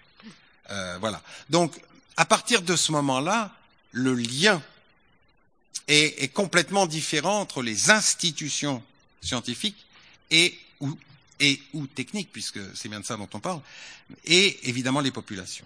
Et voilà, ça, mais, mais, pourtant, euh, le souci de la nature euh, n'est pas, euh, ne date pas de cette époque-là. Ah, voilà, et ce serait, ce serait une fausse, euh, oui, oui, aussi oui, une fausse image qu'on pourrait avoir de l'histoire de la science, de penser qu'elle ah ouais, n'a commencé à se soucier de, de, de ses effets sur l'environnement qu'à partir des années 60, au moment où. où ah, non, non, oui. non, non, non. Je veux dire, c'est une, c'est un moment de grande accélération, on va dire. Ça, si vous voulez, c'est une accélération qui opère entre les années, la fin des années 30 jusqu'au courant des années 60, ça s'accélère à une telle allure que qualitativement les choses deviennent différentes. C'est-à-dire on n'a plus des, des, pollutions éparses, on a des pollutions systémiques, on a des destructions, ben voilà. Donc c'est ça le point. Mais ben, alors ça vous avez vous avez entièrement raison. Euh, bah, simplement une petite histoire. Moi j'aime bien toujours parler à partir d'histoire parce que je, ne suis pas un grand théoricien. Euh, si vous vous mettez euh, en 1800 deux siècles. Hein euh, vous vous mettez vers Marseille, vers de Berre, vous vous mettez vers Rouen. Il y a dans ces endroits les premières installations industrielles qui produisent de la soude ou des acides, ça dépend. C'est les, les premières fabrications industrielles de ces produits. Avant, ça se faisait dans les forêts, c'était des choses très simples et locales. Là, on a des moyens qui sont des procédés chimiques de fabrication en grande quantité. Vous imaginez bien vous installez une usine productrice de soude à côté d'Aix-en-Provence, où il y en avait une qui a été très bien étudiée par Jean-Baptiste Ressos, un, de nos, nos étudiants. Euh, une usine comme ça, elle est capable, vu les fumées qui sortent de ces usines, de vous détruire en trois ans toute la végétation sur des plusieurs kilomètres en aval du vent. D'accord? Après, il suffit d'être de faire même pas de l'anthropologie, mais de, du sens commun. Vous habitez dans ces régions, évidemment, vous protestez. D'une certaine façon, il y a une société civile qui existe déjà à ce moment-là. Les gens immédiatement protestent. Alors qui c'est qui proteste? Ben, Les gens qui habitent sous le vent. Et pourquoi ils protestent? Parce que les enfants tous, parce qu'il y a une surmortalité dans certaines tranches d'âge. Les médecins locaux s'en mêlent, font un petit peu d'épidémiologie, et à la fin, ça se termine classiquement par un dépôt de plainte auprès d'un tribunal en disant arrêtez, faites fermer cette usine, c'est pas possible, on va tous mourir. Donc, ce genre d'activité existe depuis très très longtemps. Hein. On pourrait même remonter dans le temps et trouver des, des, des, des exemples au 18e, il y en a déjà énormément, de, euh, de, si on retombait sur ce que nous a raconté Samir ce matin, vous avez au 18e, parmi ceux qui voyagent encore, euh, Humboldt, le, un des grands derniers à l'avoir fait, euh, Humboldt revenant de, je ne sais plus, là j'ai plus le détail en tête, euh, d'un endroit d'Amérique latine, il revient et dit, euh, eh bien, toutes ces zones sont asséchées, euh, J'ai vérifié, elles n'étaient pas asséchées il y a 100 ans ou 200 ans. Ça tient à la colonisation espagnole, ça tient à, au fait qu'on a cultivé comme ci, comme ça. Donc, on a déjà, depuis le 18e, des gens qui sont soudainement confrontés, en général dans des espaces extérieurs, à des destructions massives. Vous imaginez bien que les mines dont a parlé euh, Samir ce matin, euh, la destruction aux alentours, les mines d'argent avec ce qu'on utilisait euh, pour extraire l'argent, c'était un désastre que je ne connais pas, je n'ai pas du tout étudié ça, c'est un désastre absolu. Donc on, a, on est au, courant de ça. Vous savez, au, au milieu, du, dans la première moitié du, 18, du 19e siècle, en France, en Grande-Bretagne, etc., on est convaincu qu'il y, y a un problème climatique, comme nous. D'accord? Euh, Et on se dit pourquoi nous avons un problème climatique, les sécheresses? Alors là, c'est pas, ils décrivent pas le même phénomène que nous, mais euh, il y a des sécheresses nouvelles, il y a des zones euh, ravinées, etc. Et donc, il y a des tas de commissions d'études, comme vous avez aujourd'hui des tas de, de comités qui, vous, qui, qui font l'étude pour le changement climatique. Et il y a des tas de, de, de textes qui sont produits. Vous avez des décisions qui sont prises par l'Assemblée euh, à Paris, vous en avez qui sont pris à Londres, où on dit bon, c'est le problème, c'est la déforestation dans les montagnes. Ok, on a tout déforesté, donc on replante. On décide de replanter. Nous avons lutté déjà contre le changement climatique il y a deux siècles, d'accord?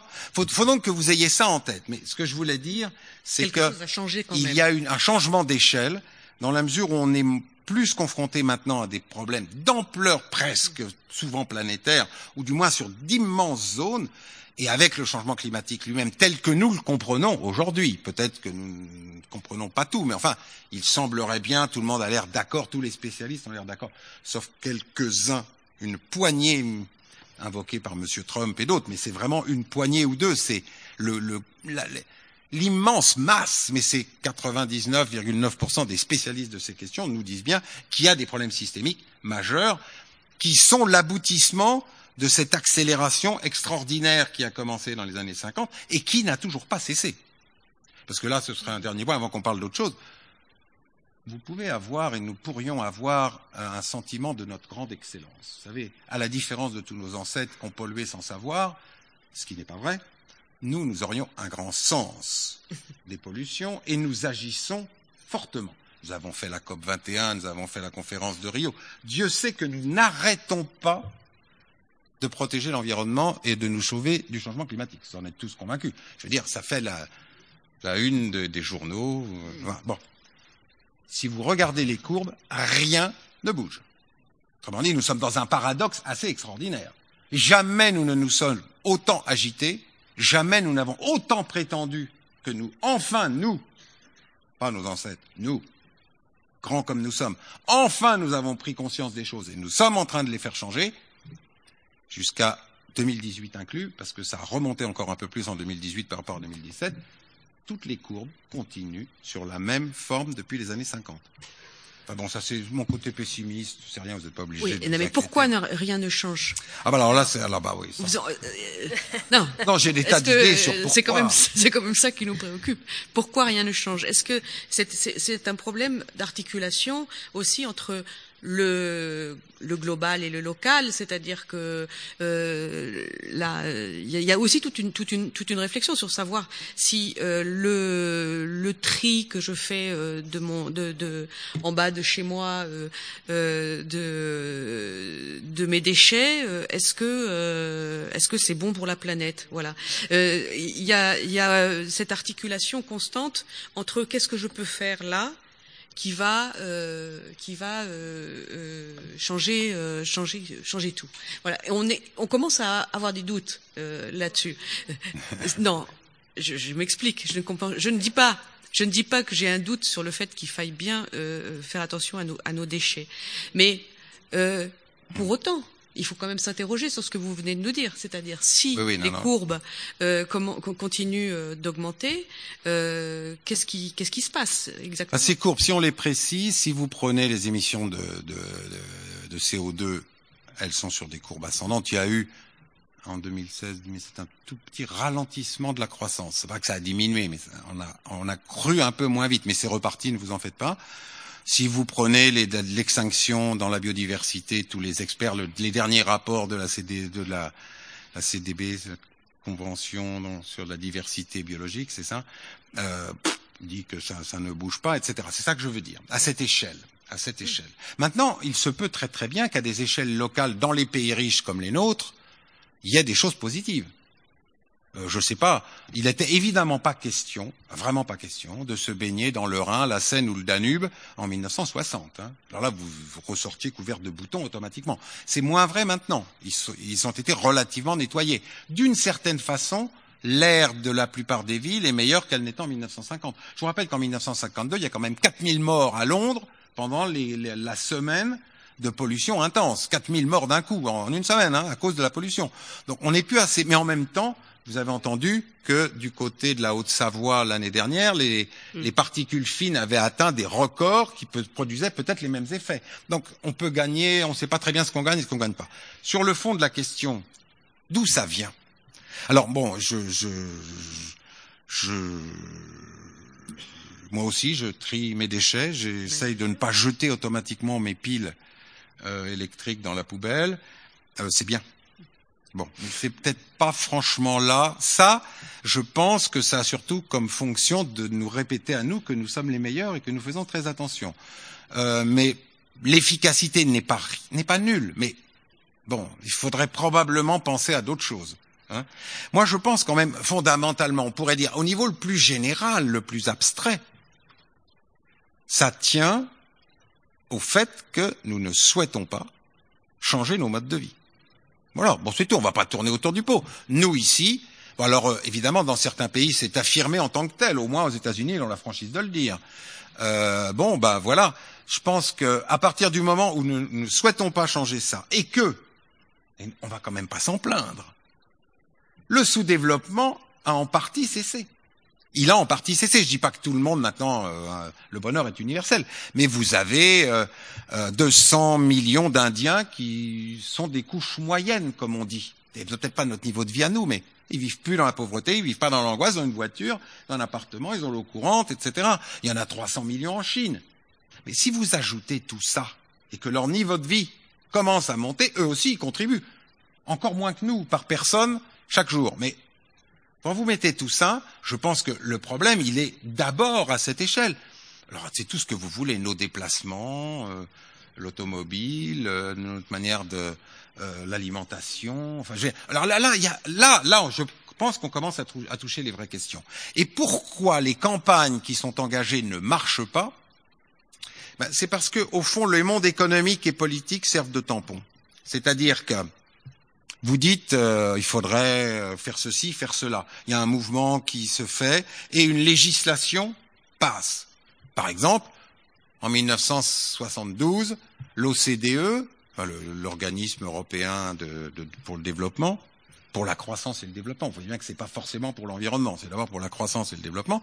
Eh bien, en 1972, euh, ils, ils disent il y a un principe que nous allons appliquer à partir de maintenant. C'est le principe pollueur-payeur. On ne peut pas faire mieux. C'est d'une clarté totale le principe pollueur-payeur. Celui qui pollue paie. Ok? Personne ne peut s'opposer à un principe aussi évident.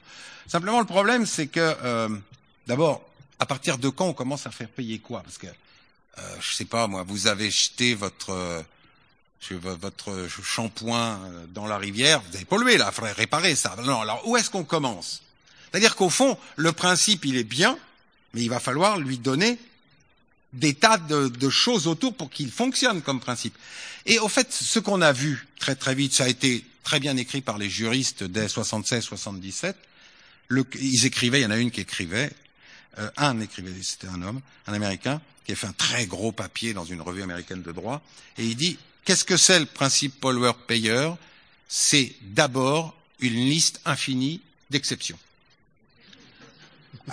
et alors, il commence à dévider, et alors, effectivement, et pour les raisons qu'on vient de dire, parce que c'est articulé sur ce que j'ai dit avant, c'est que, bon, vous avez les entreprises d'alumine qui sont près de Marseille et qui déversent les boues rouges dans la Méditerranée. D'accord? Tout le monde sait le désastre que c'est. Et ce n'est toujours pas fermé. Tous les gouvernements, les uns après les autres, ne le ferment pas. Pourquoi? Mais parce que ils se disent ça va faire des milliers de chômeurs, ça va faire.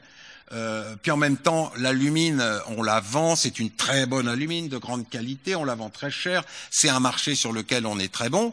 Si on ferme tout ça, on perd les marchés, le chômage, ça va être la crise, et aucun homme politique ne veut prendre un risque pareil. Et donc, on refait une exception en disant bon, vous avez encore trois ans, mais il va falloir mettre un filtre machin. Le filtre, il est là, il, est là, il est pas là, il est là probablement, mais enfin ça change pas grand-chose finalement. Puis au bout de trois ans, vous avez droit encore à cinq ans. On vient de leur redonner encore cinq ou dix ans là, euh, il y a dans, dans les derniers mois. Bon, c'est ça les logiques si vous voulez. Et bien sûr, derrière se trouve l'emploi, le travail, la production, la défense du pays, sa puissance économique, sa puissance militaire et nos niveaux de vie. Si je simplifie à l'extrême, je pense que ceci pèse beaucoup. Alors, j'ai l'air de changer de sujet euh, en revenant à Fukushima, mais je, je, ne change pas du tout de sujet. Non. Au non, contraire. Non, non, pas du tout. Euh, parce que euh, il n'y a, a, pas forcément, vous allez comprendre euh, très vite, quand on revient euh, à Fukushima euh, un an après le, le, le, séisme qui a provoqué ce tsunami, qui a ensuite provoqué l'explosion nucléaire qu'on qu'on connaît. Euh, vous dites dans, dans, dans un des articles qui, qui, qui est, je prends un petit peu d'eau. Je vous en prie. Euh, vous dites que vous êtes là face à quelque chose de complètement euh, inédit. Vous posez cette question euh, qu'est-ce qui s'est donc euh, passé ici qui rend ce territoire, ce paysage à ce point afaune. Euh, vous êtes, je, je, je l'ai dit euh, tout à l'heure, euh, dans un village euh, qui est à 60 km de, de, de la zone euh, considérée comme, comme impactée et qui a été ravagée et évacuée. Et vous voyez, vous suivez les gens qui habitent là, qui, pour certains, ne, ne, sont pas partis du tout, pour d'autres sont partis et revenus. Euh, revenir dans ce lieu, comme réapprendre, euh, réapprendre à vivre euh, avec avec des menaces invisibles.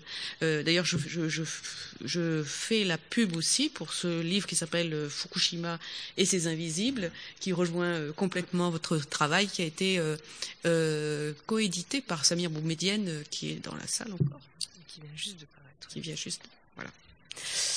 Euh, alors, bon, sur c'est évidemment euh, très lié. Euh, en tout cas, la, situation à Fukushima permet aussi de d'apporter des, éléments de réponse aux questions précédentes et, d'alimenter la, discussion précédente. Alors, d'abord, peut-être, je voudrais d'abord revenir sur le fait que le, village dans lequel je fais du terrain depuis quelques années depuis 2012. Euh, c'est pas, c'est à une soixantaine de kilomètres de la centrale, mais c'est pas une soixantaine de kilomètres de la zone impactée. Et il faut pas s'imaginer que ce qu'on appelle Fukushima, quand on parle de Fukushima, il n'y a pas une zone interdite comme on, se le figure à Tchernobyl. Euh, donc un cercle sur une carte. Euh, par exemple, le village où je vais, à Towa, je, reste, je, loge chez un exploitant agricole euh, à la ferme. Juste derrière, euh, enfin, de, de, du pas de, de la maison, euh, il y a une petite colline, et de l'autre côté de la colline, il y a un village qui a été euh, où les gens ont été déplacés et donc qui fait partie de cette zone impactée. Donc c'est pas, oui. on, on, parle de tâche de léopard, vous l'avez peut-être entendu, euh, vous avez peut-être entendu l'expression. Donc c'est pas une zone circonscrite, évidemment. On, on peut pas rejouer euh, cette histoire du nuage qui passe pas la frontière. c'est juste un nuage de particules. Alors il peut être, il peut eh ben, il, va, il va, il va se former, se déformer suivant la topographie. Et donc, du coup, à Towa, là où je vais, les gens ont eu de la chance parce qu'il y avait cette, cette, cette, cette, topographie qui a fait que les particules sont plutôt retombées de l'autre côté. Euh, enfin, euh, une espèce de décantation qui fait que le village d'à côté, on est, on est même pas à, à 10 kilomètres. Enfin, je veux dire, c'est 5 minutes en voiture. C'est juste de l'autre côté de la colline. Les gens ont dû partir. Et il y a des chantiers de décontamination en cours. Les gens commencent à revenir aujourd'hui. Alors qu'à Towa, les gens n'ont pas été déplacés. Ce qui rend la situation beaucoup plus euh, très compliquée, c'est-à-dire et puis il faut il faut descendre et descendre et descendre dans l'échelle de l'appréhension de ce phénomène, parce que c'est pas juste des questions de zone, mais c'est que dans une dans un endroit, euh, à, sur quelques dizaines de mètres, et puis sur quelques mètres, et puis suivant la hauteur à laquelle vous placez votre compteur Gégère, et puis suivant euh, parfois à la, sur la taille d'un champ, enfin, les, les, les, les mesures changent. Oui, et donc on a on a le, le, le, compteur GGR est un outil central, mais puis il y a, il y a beaucoup d'autres instruments de mesure. Et puis et plus ça va, je dirais, plus euh, les, les, les, agriculteurs et les gens qui vivent là-bas ont, ont appris à devoir discriminer leur territoire. C'est-à-dire la question de qu'est-ce qui se passe et où on vit redevient une question centrale parce que parce qu'on peut même pas dire qu'on vit dans un endroit où tout, va bien et où on n'a pas été touché, euh, Dieu merci, etc. Parce que les mesures commencent à montrer quand on, a fait des mesures et puis en fait au bout d'un au bout d'un moment on peut pas prendre des mesures tout le temps. Et puis c'est surtout que les gens se sont vite rendus compte que il fallait être beaucoup plus fin que juste prendre des mesures. Il fallait comprendre le comportement des radionucléides. Et, et donc, c'est-à-dire que par exemple, dans un champ, il y a eu, euh, les, les, pendant les deux premières années, beaucoup d'enquêtes de, ont été menées par des agronomes, des experts en radioactivité, en collaboration avec euh, des agriculteurs, qui sont les seuls à connaître intimement le, les, les, les, lieux dans lesquels, euh, dans lesquels ils vivent. Et donc, ces enquêtes, elles ont montré, par exemple, qu'on ne comprenait pas qu'à l'échelle d'une rizière, euh, il y ait euh, des points de radioactivité à tel endroit et, beaucoup moins à tel autre. On comprenait pas que euh, comment quelles étaient les, les, les forces qui, qui euh, par lesquelles euh, qu'est-ce qui assurait la circulation de ces choses-là? Des fois on comprenait, des fois on comprenait pas. Et on a, on a, on a, on a compris aussi qu'on pouvait piéger les radioéléments. Alors aujourd'hui, enfin, il y a des techniques, c'est assez incroyable. Il faut descendre à l'échelle de, par exemple, dans une rizière, il y a l'échelle de la rizière, puis on est descendu à l'échelle d'un plan de riz pour faire en sorte que on a, que la, radioactivité, elle, ou les radioéléments, ils soient captés, cap, capturés, si vous voulez, à l'échelle euh, de, de la plante, à 5 cm sous la surface de la Terre, au niveau des racines, mais remonte pas dans le riz. Donc le riz, il, est, il sort, il n'est pas contaminé. En tout cas, il sort non détecté. Il passe la machine non détectée. Alors que le, le, le, la radioactivité, les radioéléments continuent à être là. Donc il y a eu plusieurs phases. Il y a, il y a le la question du territoire devient compliquée. Et il y a aussi euh, plusieurs phases de, de, de, de, de dans la, dans la compréhension de, de ce que c'est. Il a fallu observer, observer beaucoup, puis ça se, dé, ça, ça, se déplace, ça continue de se déplacer, etc. Alors, par rapport à la conversation de, de juste précédente, il y a, et donc d'année en année, les choses changent beaucoup. Et, mais il y a des choses qui, euh, qui continuent. Bon, c'est vraiment un, un, travail en cours, donc c'est des choses sur lesquelles je, je, je, je dois encore beaucoup travailler. Mais euh, par exemple, dans la région où, où je vais là, euh, des collectifs de, de citoyens euh, se sont rassemblés euh, pour faire un procès à TEPCO. Et alors, j'étais très étonnée que les gens demandent réparation. C'est-à-dire, ils veulent que TEPCO remette leur territoire comme il était avant. Et je me disais, mais ça, de ce que j'ai compris ces dernières années, je ne comprenais pas pourquoi les gens euh, utiliser ce terme de réparation, alors même que une des choses que j'ai assez vite comprises en revanche, c'est que euh, les gens eux-mêmes étaient devenus euh, des experts en radioactivité très rapidement, et donc ils avaient bien compris que la radioactivité, on n'allait pas s'en débarrasser. Et que on pourrait pas, on peut, on peut décontaminer, on peut faire baisser euh, les taux de radioactivité, mais on va pas s'en débarrasser. On peut la déplacer. Et on a, j'ai plein d'histoires comme ça de gens qui disent, moi, alors j'essaye des choses localement. Voilà, un cueilleur de champignons, il aime beaucoup les champignons. Les champignons, ça craint maintenant. Les, les sous-bois, les champignons, ça craint. Mais il, est, il aimait tellement ça, il s'est dit, on essaye, on bidouille. Et il va chercher ses champignons. Il va les faire mesurer, un taux de radioactivité très fort. Il dit bon, voilà, la radioactivité, elle a bien dû rentrer. Elle, pourra bien sortir. Alors il essaye des trucs. Il amène, un, il, les fait sécher. Euh, il les passe au sèche-linge dans sa maison. Il les met dans un rice cooker, dans un autre cuiseur de riz, etc. Et il va les, il sort tout desséché, tout machin. Il va il les ramène au centre de mesure. La radioactivité a baissé. Alors il dit, d'accord, ok, c'est un début, c'est un début. Mais dire, les gens sont, très philosophes aussi, c'est-à-dire euh, on dit, d'accord, on peut, elle la radioactivité, elle est rentrée, elle peut bien sortir, sauf que la radioactivité, on sait qu'elle est allée ailleurs. Donc voilà, quand je l'ai fait dans mon autocuiseur de riz, bah, il y a eu la vapeur et donc là, la radioactivité, elle est plus dans mon champignon, elle est dans la pièce. Quand je le fais euh, au sèche-linge, eh ben c'est le conduit d'aération, là, ça va chez mon voisin et voilà.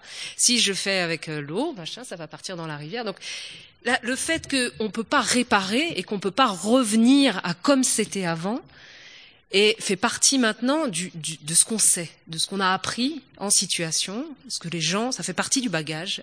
Voilà. Et donc pour moi, il reste un mystère à, insister, à constituer la, le procès sur cette question de demander réparation. C'est-à-dire, c'est, on demande à c'est comme si on demandait à TEPCO quelque chose d'impossible pour confronter le politique, l'industriel, etc., ce conglomérat-là, à un espèce de paradoxe dont, dont il n'arrivera pas à s'extirper. On ne peut pas réparer. On ne veut pas des dédommagements, on veut pas, on veut, on demande réparation, on demande précisément ce qui est impossible. Alors toujours sur cette question de, de, de, de Fukushima, donc il y a la question de la réparation qui pour moi est c'est pas c'est pas ça se dit pas chronologiquement justement je trouve que c'est très intéressant que justement à un moment donné où les gens ont bien compris qu'ils s'en débarrasseraient jamais de ce truc, enfin jamais, pas à l'échelle de leur vie, en tout cas, ni à celle de la, la vie de leurs enfants, ni de leurs petits-enfants, etc., il y a une insistance sur cette question de la réparation. Une phase qui va avec, enfin quelque chose qui va avec, c'est que on a compris que l'état du monde, c'est ça. Par rapport aux questions aussi de, tri, de déchets et de pourquoi on fait rien. Pour moi, il y a, partant de la situation de Fukushima, il y a aussi cette, cette, par rapport au mode de gestion de cette catastrophe dans son versant nucléaire. Euh, les, institutions qui, se sont, euh, comme l'IRSN, euh, l'Institut de radiologie et de sûreté nucléaire français, hein, qui, est très impliqué euh, euh, à Fukushima, dans, dans les programmes de décontamination, etc. Ce qu'on fait valoir, c'est que, en fait, le, point zéro là maintenant, c'est que l'état du monde, c'est ça. Voilà. Alors moi je l'avais compris justement dans le dans le, le, le, le voyage au CERN où j'ai suivi pendant un temps euh, quelqu'un de l'équipe de, de l'environnement du CERN. Comme le CERN est une, une, installation considérée comme une installation nucléaire de base, on fait une, un, il y a d'énormes programmes de monitoring. C'est l'endroit, le, type me disait, c'est l'endroit le plus monitoré en Europe. Donc il y a des il y a des trucs de mesure partout partout sur le territoire. Et euh, et le, le, le, le, type en question me disait, ben, c'est très simple, hein, de toute façon. Euh, euh c'est dans cette, à ce moment-là qu'il me racontait que quand euh, il y a eu la catastrophe euh, au Japon en 2011, les gouvernements français et suisses ont contacté le CERN pour multiplier les mesures, euh, aller relever les filtres à air, etc., pour mesurer ce qui venait de Fukushima. Et donc le type me dit, bah d'ici, on a très bien vu Fukushima. Donc ça veut dire, euh, les, les... on a vu, on a vu quelque chose qui, était en train de se passer, qui nous arrivait de euh, plusieurs milliers de kilomètres de là.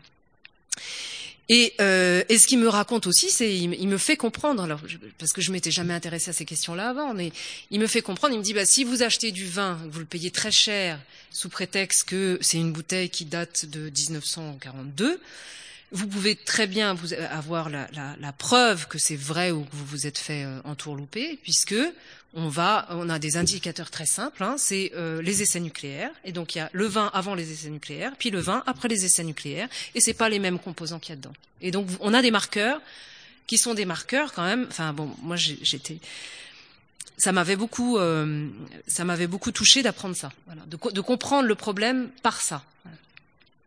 Donc l'état du monde, c'est ça. Il y a des choses quand même, on va pas pouvoir réparer.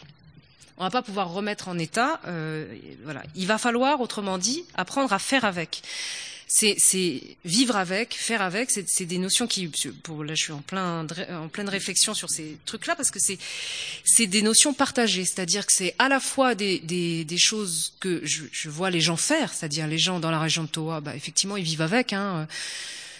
Ils ont compris un peu comment marchaient les choses, ils prennent ça avec philosophie, ils ont décidé de partir, de, de rester. Eux ont fait le choix de rester là, et donc ils aménagent. Il y a des formes d'aménagement. Alors, euh, il, y a des, il y a des produits qu'on, on, des, des, des, comment, des, des végétaux qu'on cultivait avant, qu'on cultive plus maintenant, parce qu'ils attrapent davantage la radioactivité. Donc, on, on va, on a changé de, de, de, de, de mode de production. C'est pas de mode de production, mais de qu'est-ce qu'on, qu'est-ce qu'on produit?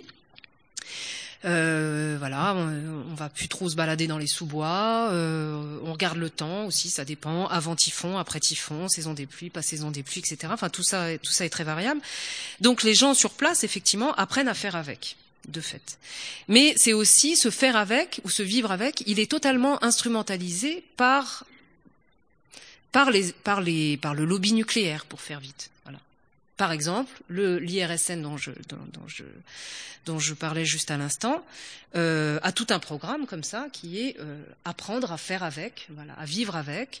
Euh, et alors on, on, organise des voyages euh, pour les gens de la région de Fukushima, pour qu'ils aillent rencontrer des gens dans la région de Tchernobyl, euh, parce que à Tchernobyl ils ont une plus grande expérience du vivre avec, et que donc ils vont pouvoir apprendre comme ça les uns auprès des autres, sans cynisme aucun, et que quand même c'est eux les mieux placés pour euh, pour euh, pour faire cette expertise et la transmettre. Et donc là, il y a un côté instrumentalisation du vivre avec.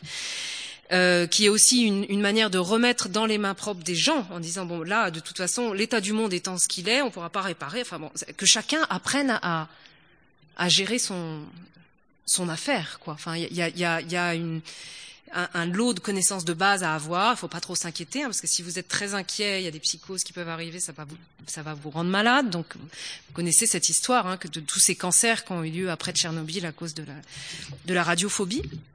Donc on a on a la même chose avec Fukushima, hein, le, le, un, un, ministre qui disait souriez vous tomberez pas malade. Donc bon tout, toutes ces choses là sont, sont, sont très récurrentes et maintenant so, rentrent dans les institutionnalisations puisque maintenant ce qu'on fait c'est qu'on anticipe le, le, risque. Donc en France bah, c'est pareil je veux pas je suis désolée je, je vais j'ai un peu, un peu peur de plomber l'après-midi.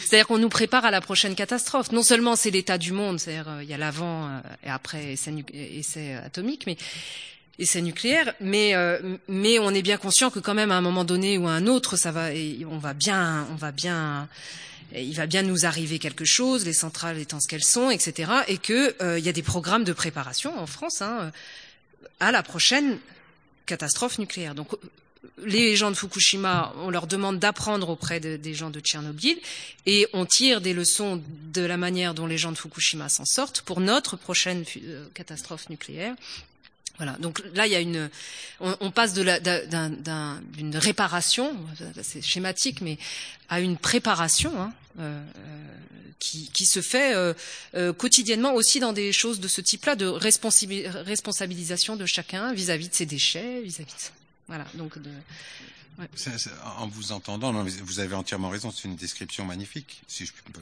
peux dire comme ça.